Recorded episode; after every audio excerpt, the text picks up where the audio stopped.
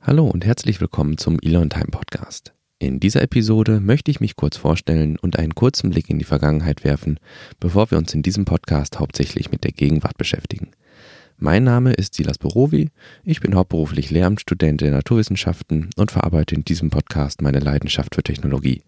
Besonders gespannt verfolge ich nun schon seit einiger Zeit die Entwicklung rund um Elon Musk und der von ihm ausgegründeten Unternehmen. Mit dieser Episode möchte ich insbesondere Hörerinnen und Hörer abholen, die bisher noch keine detaillierte Vorstellung von den Entwicklungen haben, die auf Elons Unternehmen zurückzuführen sind.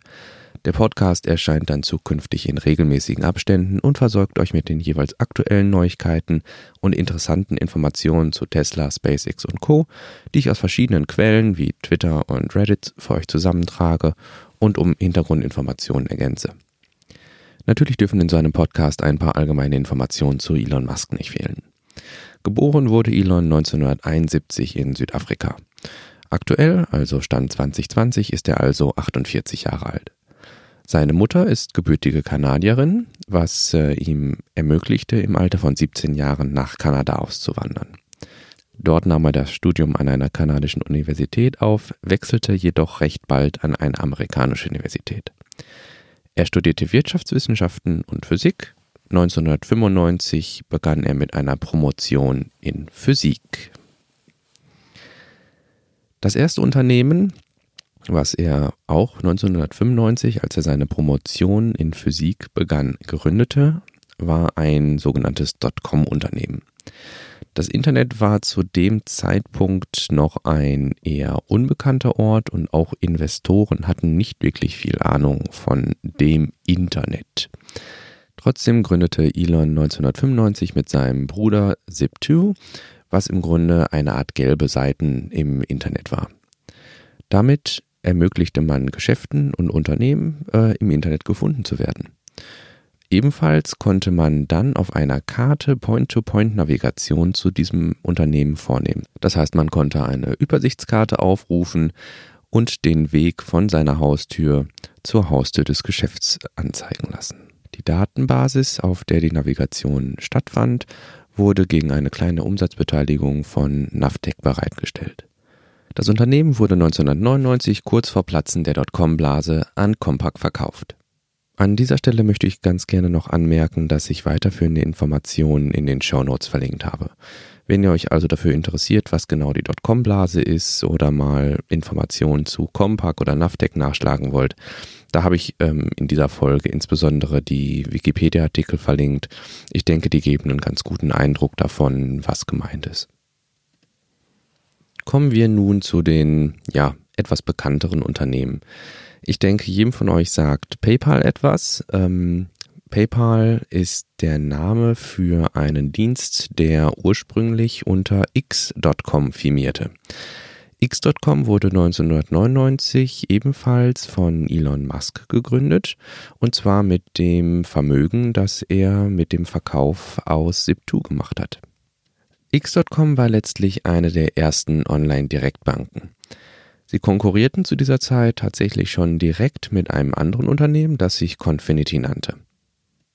Statt jedoch nach einem heißen Kopf-an-Kopf-Rennen eines der beiden Unternehmen, also X.com oder Confinity als Sieger aus diesem, äh, aus diesem Konkurrenzkampf hervorgeht, entschlossen sich die beiden Unternehmen zu fusionieren. Confinity hatte mit PayPal ein sehr ähnliches Produkt im Angebot. Nach dem Zusammenschluss sollte das gemeinsame Produkt ebenfalls PayPal genannt werden. Im Oktober 2002, also ungefähr drei Jahre nachdem Elon X.com ausgegründet hatte, wurde PayPal, das fusionierte Unternehmen, an eBay verkauft. Musk war künftig als The Internet Guy bekannt, weil er auch in diesem Deal eine Menge Geld verdiente. Und das innerhalb von drei Jahren. In dieser ganzen Geschichte gibt es auch einen kleinen Elon-typischen Fun-Fact. Und zwar kaufte Elon im Jahr 2017, also ganze 15 Jahre nachdem PayPal an eBay verkauft wurde, die Domain x.com von PayPal zurück. Die Domain x.com war schließlich Teil des Fusionsdeals mit Confinity, war also letztlich Eigentum von PayPal und wurde mit an eBay verkauft. Elon kaufte diese Domain allerdings zurück und betreibt diese aktuell privat. Somit ist Elon einer der wenigen Single-Letter-Domain-Inhaber. Das bedeutet ein einzelner Buchstabe .com, in diesem Fall x.com. Ähm, wenn ihr mögt, könnt ihr gerne mal in die Shownotes gucken und x.com aufrufen und ähm, ja, die Seite ist sehr spektakulär. Ja, nun, Elon hat also 1995 Zip2 gegründet, hat es vier Jahre später an Compaq verkauft. Mit dem Geld, das er in diesem Deal verdient hat, hat er X.com gegründet, hat es drei Jahre später an eBay verkauft und hat das Geld, was er in diesem Deal verdient hat, direkt in ein neues Unternehmen investiert. Oh Wunder. Das neue Unternehmen war allerdings sein erstes wirkliches Hardware-Unternehmen. Vorher war er The Internet Guy, wie gerade gesagt, hat also sein Geld mit Software verdient. Und nun ähm, hat er sich tatsächlich mal an echte Hardware herangewagt. Im Jahr 2002 gründet Elon also SpaceX. Die Vorgeschichte bzw. Motivation, SpaceX zu gründen, ist dabei eigentlich das Interessanteste an der ganzen Sache. Und zwar war es im Jahr 2002 so, dass die NASA also die amerikanische Space Agency, nicht wirklich ausreichend Budget zur Verfügung hatte, um eine Mars-Mission zu finanzieren. Musks Idee war es eigentlich nur, eine Rakete zu kaufen und medienwirksam eine Pflanze zum Mars zu schicken und auf dem Mars Boden gedeihen zu lassen, um letztlich für Raumfahrt zu werben. Das sollte dazu führen, dass der Etat der NASA aufgestockt wird und letztlich Mars-Missionen möglich werden. Allerdings stellte Musk relativ schnell fest, dass eine Rakete zu kaufen auf der einen Seite unfassbar kompliziert ist, da nicht jeder eine Rakete herumstehen hat, die er verkaufen möchte, und Raketen zudem, wenn sie verfügbar sind, sehr, sehr teuer sind.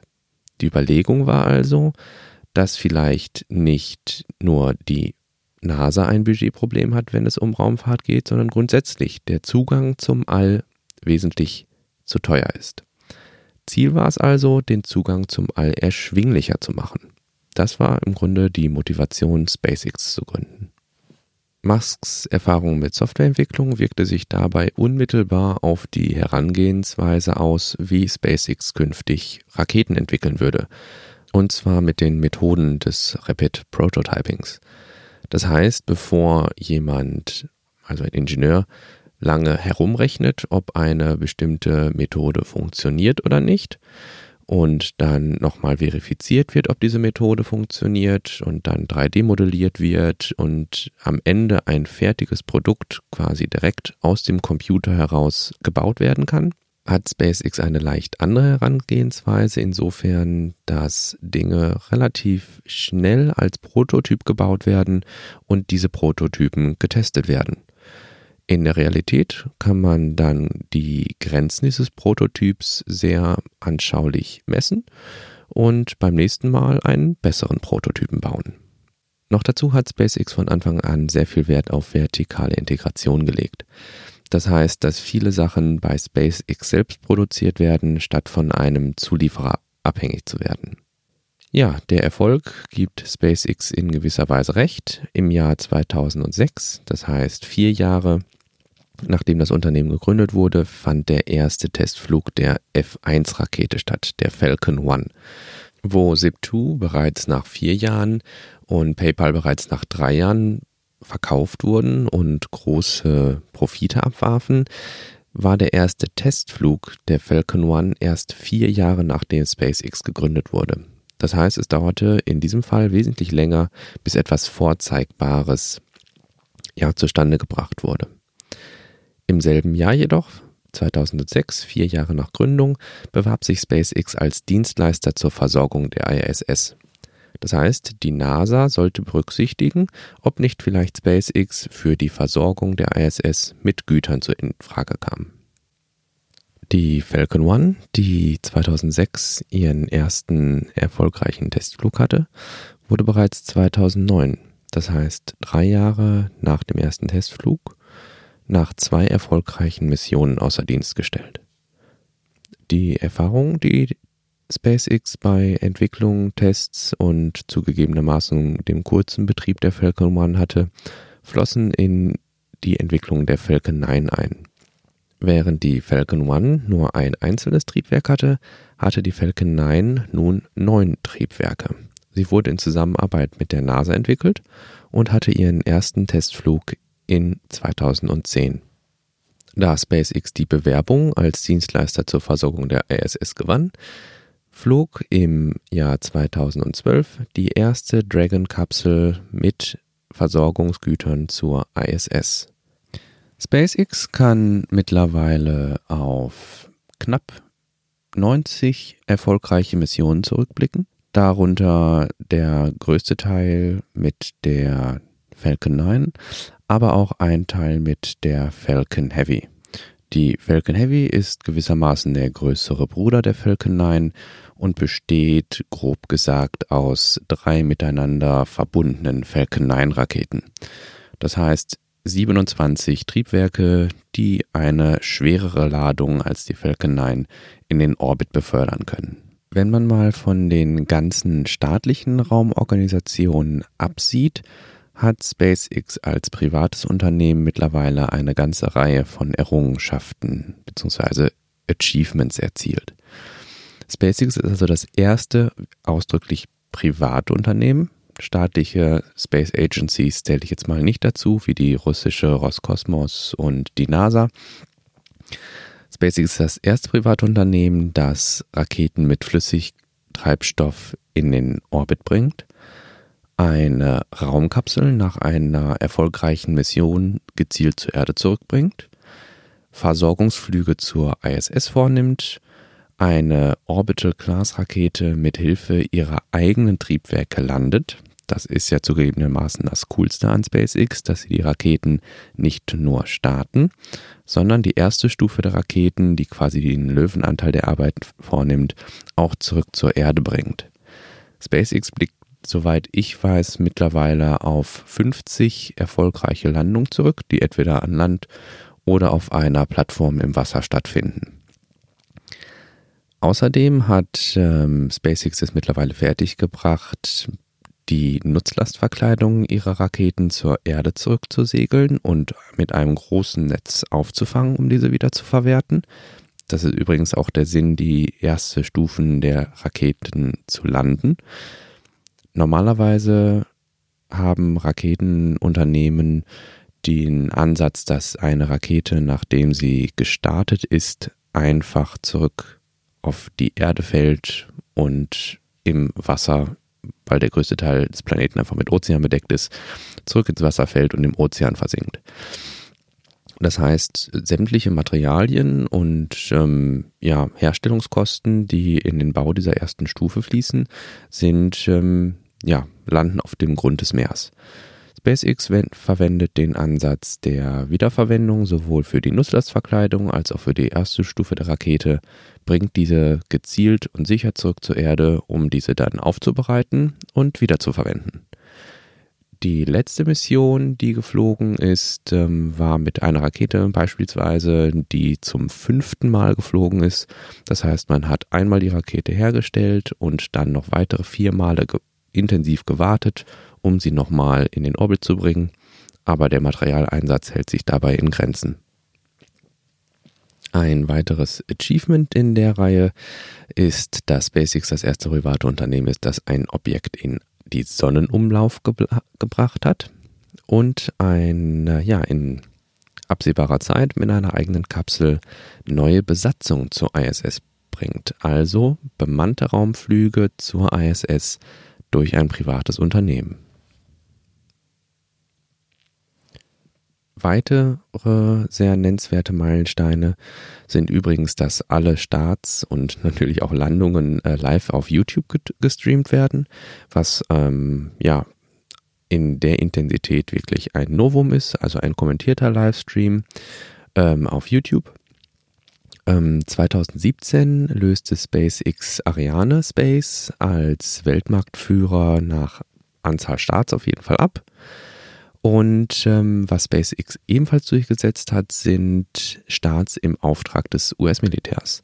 Diese waren bisher streng den staatlichen, ähm, den staatlich gebundenen Organisationen vorbehalten, was jedoch ähm, ja nach äh, längerer Zeit Diskussionen und ich meine sogar Rechtsstreit äh, gekippt wurde. Somit äh, muss das US-Militär nun auch private Organisationen in die Ausschreibung der Staats mit einbeziehen.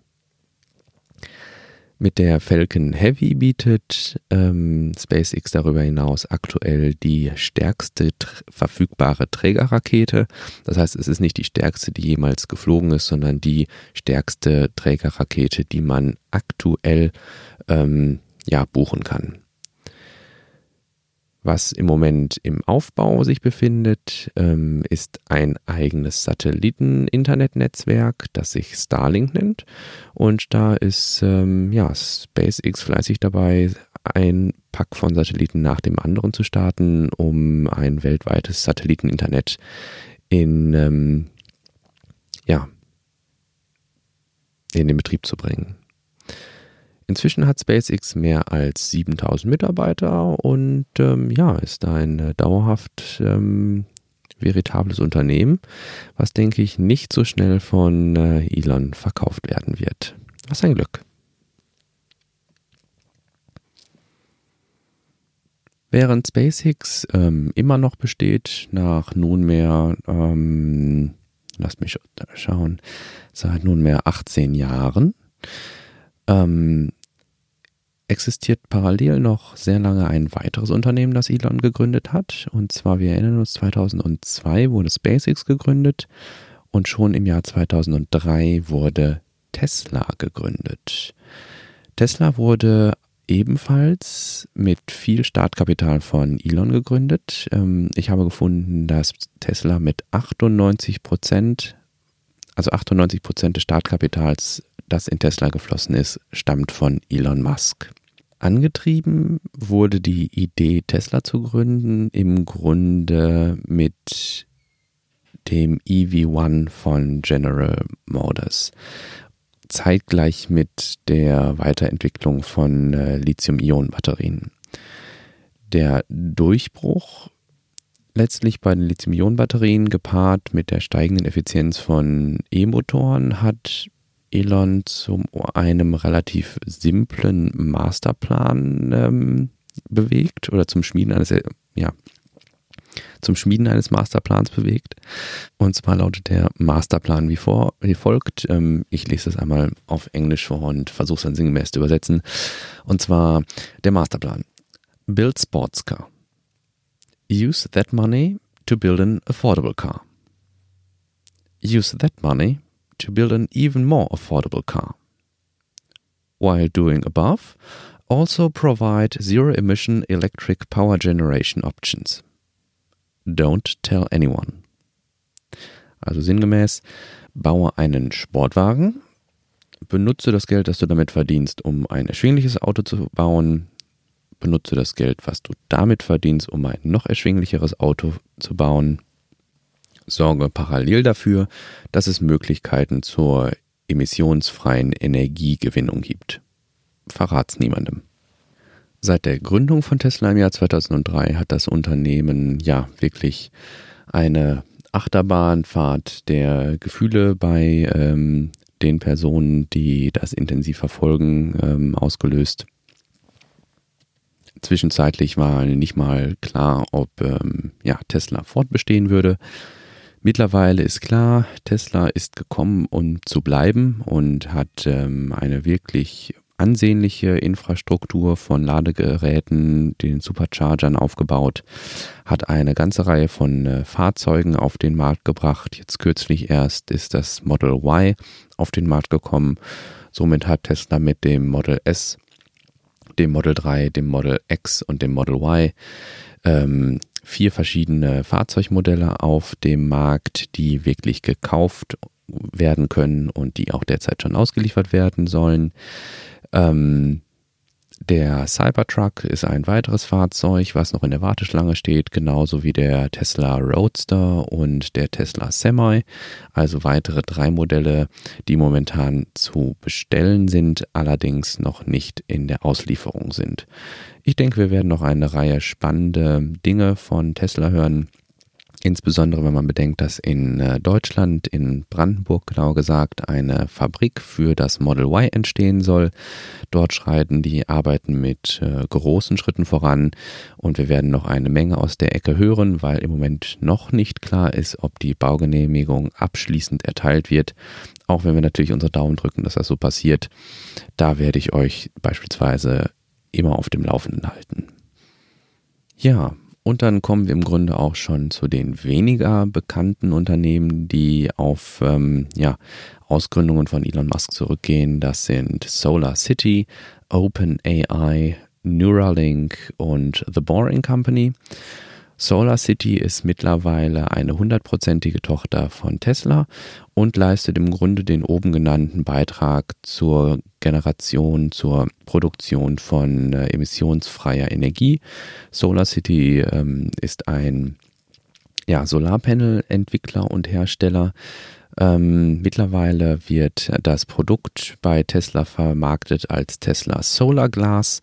Das sind äh, Dach, ja, Dach, Ziegel, äh, Dachschindeln, die äh, integrierte Solarmodule haben. Das heißt, ähm, wenn man sowieso gerade darüber nachdenkt, sein Dach neu mit äh, Dachziegeln einzudecken, weil dieses, das Dach einfach erneuert werden muss, dann ist es eine Überlegung wert, vielleicht auf Tesla Solarglas äh, zurückzugreifen, da man quasi zwei in eins erhält. Man erhält Dachziegeln mit integrierten kleinen Solarpanels, die dann zu einem großen zusammengeschaltet werden. Und dann, ähm, ja, vom Kostenaspekt sehr interessant sein sollen. Wie gesagt, ähm, ich selbst habe da keine Ahnung, wie ähm, rentabel, ähm, ökonomisch oder ökologisch das wirklich ist, aber das ist das Produkt, das von Tesla zusammen mit Powerwalls vermarktet wird. Hier zeigt sich wieder die vertikale Integration, also letztlich ein Elektroauto zur Verfügung zu stellen und aus dem gleichen Hause eine Ladelösung zu liefern, beziehungsweise eine Speicherung von Solarenergie zu liefern, sodass ich am Tage, wenn ich nicht zu Hause bin und mit meinem Auto unterwegs bin, die Powerwall meine ähm, auf dem Dach mit Solarglas generierte Energie speichert und ich dann abends, wenn ich nach Hause fahre äh, und an der Garage anstöpsele, aus der Powerwall die Energie wieder entnommen wird, die ich tagsüber generiert habe und damit mein Auto geladen wird. Ja. OpenAI wurde 2015 gegründet und ist eine Non-Profit-Forschungsorganisation, die sich letztlich mit den Risiken von künstlicher Intelligenz auseinandersetzt. Soweit ich das zuletzt verfolgen konnte, ist Elon tatsächlich nur Gründungsmitglied gewesen und hat aktuell keine große Handhabe mehr über OpenAI.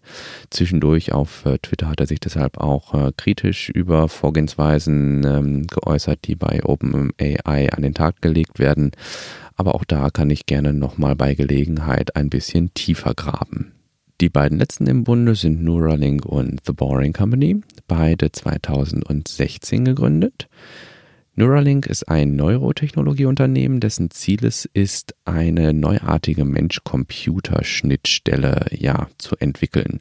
Also letztlich ist die Vision ein äh, Gehirnimplantat, das es mir ermöglicht, schneller auf Informationen im Internet bzw. schneller auf Informationen zuzugreifen, die mir ein Computer bereitstellt. Die Idee ist einfach, dass die aktuelle Mensch-Computer-Schnittstelle sich im Wesentlichen im Alltag auf unsere Finger beschränkt, die auf einem Touchscreen rumtippern. Und die Bandbreite, also quasi das, was wir an Informationen in das Gerät eingeben können und das, was das Gerät in lesbarer Form zurückliefert, dass dieses, dieser Informationsaustausch sehr ineffizient ist, weil wir mit unseren Fingern nicht besonders schnell Informationen ähm, in das Handy eingeben können und äh, wir auch verhältnismäßig langsam Informationen äh, lesen können. Und die Überlegung ist nun, ein äh, ja, Gehirnimplantat zu entwickeln, das diese Mensch-Computer-Schnittstelle wesentlich verbessern soll, also die Bandbreite quasi zu erhöhen, dass man Informationen schneller aufnehmen kann. Beispielsweise ein Buch, was man sonst lesen müsste, direkt in den Speicher des Gehirns zu laden oder auch eine besonders komplexe Suchanfrage oder einen Text, den man in sein Smartphone, aktuell in sein Smartphone tippen muss, einfach quasi gedankenübertragungsmäßig in den Computer hineinbekommt. Aber das sind alles, ähm, ja, das würde ich tatsächlich in den Bereich Science Fiction zählen, von dem wir auf, ähm, ja, mittelfristige Sicht tatsächlich relativ wenig mitbekommen werden. Trotzdem finde ich spannend, mal so zu verfolgen, was äh, Neuralink in den nächsten Wochen, Monaten, Jahren so an Informationen von sich gibt, wie sich das Ganze entwickelt. Ich werde euch auch da natürlich auf dem Laufenden halten. Und zu guter Letzt möchte ich noch ein paar Worte zu The Boring Company verlieren. The Boring Company ist ein Tunnelbauunternehmen, das letztlich ähnlich wie Tesla das Ziel hatte, erschwingliche Elektroautos zu bauen und SpaceX das Ziel hatte, den Zugang zum Weltraum erschwinglicher zu machen, geht es bei The Boring Company darum, die Kosten für den Tunnelbau zu senken. Das soll letztlich zu einer vertikalen Integration wieder mit Tesla führen zum Beispiel, indem man Tunnel besonders klein und eng gestalten kann, wo nur ein einziges Auto auf einer Spur durchpasst und dieses Auto dann mit der Full Self-Driving Funktion von Tesla durch den Tunnel navigiert werden kann. Die Zieldimension ist es also hier, statt eines planaren zweidimensionalen Straßennetzes, wie wir es aktuell haben, ein dreidimensionales unterirdisches Tunnelnetz zu spannen, wo dann Fahrzeuge, die über einen Autopiloten verfügen, ziemlich dicht hintereinander und sehr effizient und schnell durch diese Tunnel reisen können. Ja, und damit wären wir auch schon am Ende der Liste der Unternehmen, die ich euch kurz und knapp vorstellen wollte, angekommen. Das waren äh, Zip2, das 1995 von Elon und seinem Bruder gegründet wurde dessen Verkaufserlös in die Gründung von X.com gesteckt wurde, das 2002 sehr erfolgreich an eBay verkauft wurde und unter PayPal noch heute besteht. Der Erlös aus diesem Verkauf wurde folglich investiert in SpaceX und Tesla. Und einige Zeit später kamen dann SolarCity, OpenAI, Neuralink und The Boring Company hinzu. Ich denke, den größten Profit werfen aktuell SpaceX und Tesla ab zusammen mit äh, SolarCity, das ja eine hundertprozentige Tochter von Tesla ist. Und Neuralink und Boring Company können wahrscheinlich eher als Hobbys gesehen werden. Wobei tatsächlich The Boring Company einen Vertrag mit, äh, ich meine, der Stadt von äh, Las Vegas hat, um einen Tunnel zur Messe zu bauen. Ich hoffe natürlich, dass euch dieser erste kurze Einblick und äh, somit der Start in diesen Podcast äh, gefallen hat. Auch wenn ich sicher bin, dass sich die Art und Weise dieses äh, Podcasts im Laufe der Zeit noch deutlich verändern wird, habe ich immer das äh, Mantra im Kopf, dass der schlechteste Podcast jener ist, den man nie angefangen hat. Ähm, das ist mein erster Podcast und insofern äh, hoffe ich hier noch eine Menge ja, Erfahrung zu gewinnen und diese dann in äh, Form von Produktionsqualität Qualität an euch durchreichen zu können. Trotzdem hoffe ich natürlich, dass euch ähm, das Ganze hier gefallen hat. Ich würde mich ähm, sehr über Feedback freuen. Ähm, gerne an post.elontime.de. Schaut auch gerne mal auf die Webseite elontime.de. Ansonsten gerne eine Bewertung bei äh, iTunes erstellen. Das hilft dem, ja, mir und dem Podcast immens auf dieser Plattform gefunden zu werden. Ein großes Dankeschön geht an dieser Stelle auch an die Kollegen des englischsprachigen Third Row Tesla Podcasts, die in ihrem Interview mit Elon Musk eine ganze Reihe neuer Einblicke in die Geschichte seiner Unternehmen erlangen konnten. Viele Informationen aus diesem Interview habe ich auch hier verwertet. Ansonsten habe ich mich ähm, der verlinkten Wikipedia-Artikel bedient. In Zukunft werde ich dann den größten Teil meiner Informationen von äh, Twitter und äh, Reddit für euch beziehen werde die zusammentragen und in deutscher Sprache hier in diesem Podcast für euch aufbereiten. Dazu wird in näherer Zukunft mit Sicherheit ähm, viele Informationen zum Bau der Gigafactory in Brandenburg gehören oder auch weitere Starts von SpaceX. Aber ich denke auch, dass die aktuell herrschende ja, einige nennen es Corona-Krise, nicht spurlos an den Unternehmen vorbeigehen wird und eventuell mit Werksschließungen oder ähm, ja, etwaigen anderen nennenswerten Einschnitten verbunden ist, die ich dann auch für euch herausarbeiten und vorstellen werde. Gut, bis dahin bedanke ich mich ganz herzlich fürs Zuhören, wünsche noch eine angenehme Woche und sage bis zum nächsten Mal. Tschüss.